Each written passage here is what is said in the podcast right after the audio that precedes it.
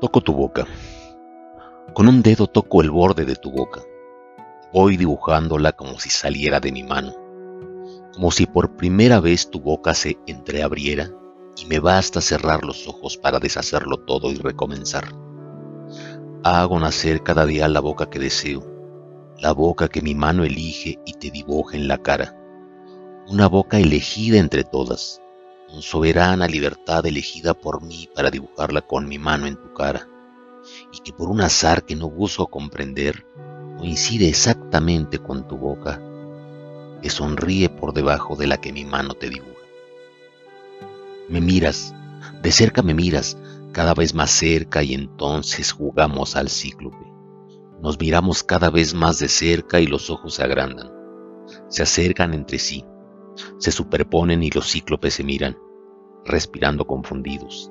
Las bocas se encuentran y luchan tibiamente, mordiéndose con los labios, apoyando apenas la lengua en los dientes, jugando en sus recintos donde un aire pesado va y viene con un perfume viejo y un silencio.